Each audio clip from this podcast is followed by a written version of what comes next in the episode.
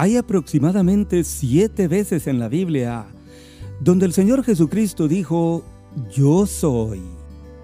Expresión que viene del Antiguo Testamento cuando Dios llamó a Moisés en Éxodo 3 y le dijo, yo soy el que soy. Así dirás a los hijos de Israel, yo soy, me envió a vosotros. El Evangelio de Juan nos presenta siete grandes declaraciones del Señor. Pero hoy juntos veremos la que dice, yo soy la luz del mundo. Así que vamos a este Evangelio. En su capítulo 8 y 12 o verso 12 la Biblia dice, yo soy la luz del mundo. El que me sigue no andará en tinieblas, sino que tendrá la luz de la vida. Con esta declaración, Jesús enseña que solo Él es la luz del mundo y aquel que le sigue no andará más en tinieblas o en oscuridad, antes bien tendrá la luz de la vida. Ya Juan dijo del Señor en el capítulo 1, versículo 4, en él estaba la vida, y la vida era la luz de los hombres. Y en los versos 9 y 10 dice, aquella luz verdadera que alumbra todo hombre, venía a este mundo. En el mundo estaba y el mundo por él fue hecho, pero el mundo no le conoció, le rechazó. Y la razón fue que los hombres amaron más las tinieblas que la luz, porque sus obras eran malas, dice Juan 3:19. Pero hoy, Juan capítulo 9 nos va a demostrar que Jesús es la luz del mundo, dándole a un hombre, el Señor, la luz física y la luz espiritual que tanto necesitaba. Así que veamos ese tema en este día. El Señor nos enseña que Él es la luz del mundo sanando a un ciego de nacimiento. Juan 9, 1 en adelante dice, al pasar Jesús vio a un hombre ciego de nacimiento. Sus discípulos le preguntaron diciendo, Rabí, ¿quién pecó? ¿Este o sus padres para que haya nacido ciego? Jesús responde, no es que pecó este ni sus padres, sino para que las obras de Dios se manifiesten en él. Me es necesario hacer las obras del que me envió. Entre tanto que el día dura, la noche viene cuando nadie puede trabajar. Entre tanto que estoy en el mundo, luz soy del mundo. Dicho esto, escupió en tierra, hizo lodo con la saliva y untó con el lodo los ojos del ciego. Lo envió a lavarse a un estanque, fue él, se lavó y regresó viendo. Amén.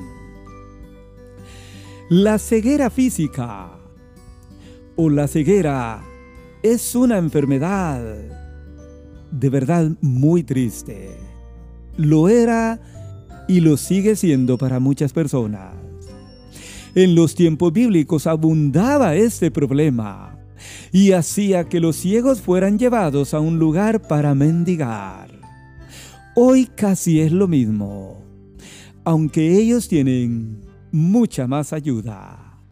Ahora, aquel día, esto motivó a los discípulos a decir algo de mucha importancia. Maestro, ¿quién pecó? ¿Este o sus padres para que él haya nacido ciego? Es que tanto ayer como hoy, muchas personas creen que el hombre recibe enfermedades y algunas otras maldiciones por los pecados de sus antepasados. Pero no es así. Ezequiel 18:20 dice, el alma que pecare, esa morirá.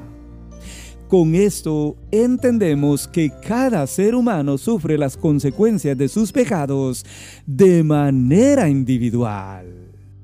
Ahora, el Señor de inmediato le da a los discípulos una gran respuesta. Él le dijo que el hombre nació ciego para que las obras de Dios se manifestaran en él. Luego dijo que le era necesario hacer las obras o milagros del Señor. Y añadió, entre tanto que estoy en el mundo, luz soy del mundo. Seguidamente, Él hace un gran milagro en la vida de este hombre que no había visto desde que nació. Sana su ceguera física o material y, le da la bendición de ver la luz del día. Sencillamente dice la Biblia que escupe en la tierra, hace lodo con la saliva y lo unta en los ojos del ciego. Luego lo manda a lavarse a un estanque de agua. Él obedece y regresa viendo. Amén. Esto no fue más que una obra o milagro del Señor manifestado en la vida de este hombre que tenía toda una vida de estar ciego. Esto motivó la reacción de la gente que le conocía, pero él nos da un gran testimonio. Sus vecinos cercanos decían en los versos siguientes, ¿No es este el que se sentaba y mendigaba? Otros decían, Él es, pero otros a Él se parece. Pero Él decía, Yo soy. Y le dijeron, ¿cómo te fueron abiertos los ojos? A lo que responde, aquel hombre que se llama Jesús hizo lodo, me untó en los ojos y me dijo, ve a lavarte al Siloé. Fui, me lavé y recibí la vista. De esta manera, este hombre da un gran testimonio de lo que el Señor ha hecho en su vida. Amigo oyente, el Señor es el mismo y sigue haciendo milagros en la vida nuestra hoy cuando es su voluntad. Ahora, esto lleva al ciego de nacimiento a un serio problema, porque en los siguientes versos que no voy a leer, él es interrogado varias veces por los fariseos. Y la duda era saber cómo habían sido abiertos sus ojos porque los fariseos nunca creyeron en el Señor. Aún también, ellos interrogaron a su padre con respecto a este hecho en su vida, sobre cómo habían habido, habían sido abiertos sus ojos. Pero finalmente, este hombre le da una respuesta final en el verso 30 cuando dijo, pues esto es lo maravilloso, que vosotros no sepáis de dónde sea Jesús, y a mí me abrió los ojos. Al final, no creen en lo que este hombre les ha dicho, ni en el milagro del Señor Jesús, y luego expulsan al ciego de la sinagoga. Amigo oyente, Jesús es la luz del mundo.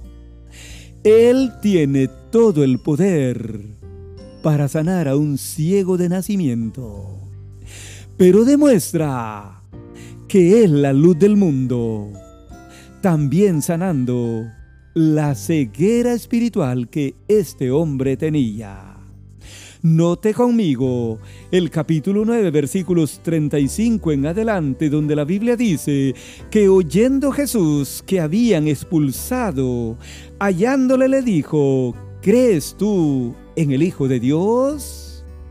A lo que él responde, ¿quién es Señor para que crea en él? Jesús le dice, pues le has visto y el que habla contigo, Él es. Amén.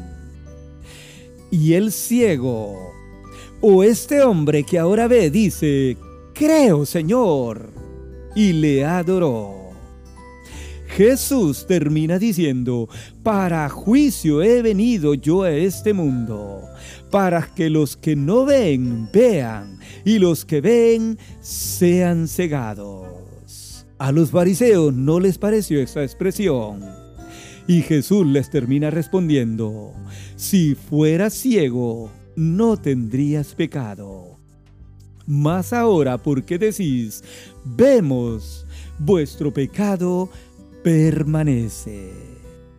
La Biblia, amigo oyente, atribuye mucha más importancia a la vista espiritual que a la física. Y el Señor es claro aquí al decirlo y al demostrarlo. Sin embargo, aquel día cuando Él encuentra otra vez a esta persona, le dice, ¿crees tú en el Hijo de Dios? Este es el nombre de Jesús con el cual lo presenta Juan y representa la divinidad del Señor. Él era y es Dios amigo oyente. Ahora, note la pregunta que le hace el Señor. Es que al Señor le importaba que la gente le conociera a Él como el Salvador de su vida después de algún milagro. Y eso Él buscó aquí. A lo que el hombre le responde, ¿quién es, Señor, para que yo crea en Él como el Hijo de Dios? Jesús le termina diciendo, pues le has visto. Y el que habla contigo, Él es. El hombre termina diciendo, creo, Señor. Y la Biblia dice que le adoró. Esto era una manera de decirle al Señor, gracias Señor por haberme dado la vista. Y gracias Señor por ahora verte. Creo en ti. Me postro. Y la Biblia dice que le terminó adorando. Amén. En conclusión, mi amigo y hermano, Jesús es la luz en la oscuridad. Él brilla sin importar cómo el día esté. Él es la luz en la oscuridad que alumbra cada paso que usted y yo damos. Quizás usted está viviendo en oscuridad. Él le dice hoy, yo soy la luz del mundo.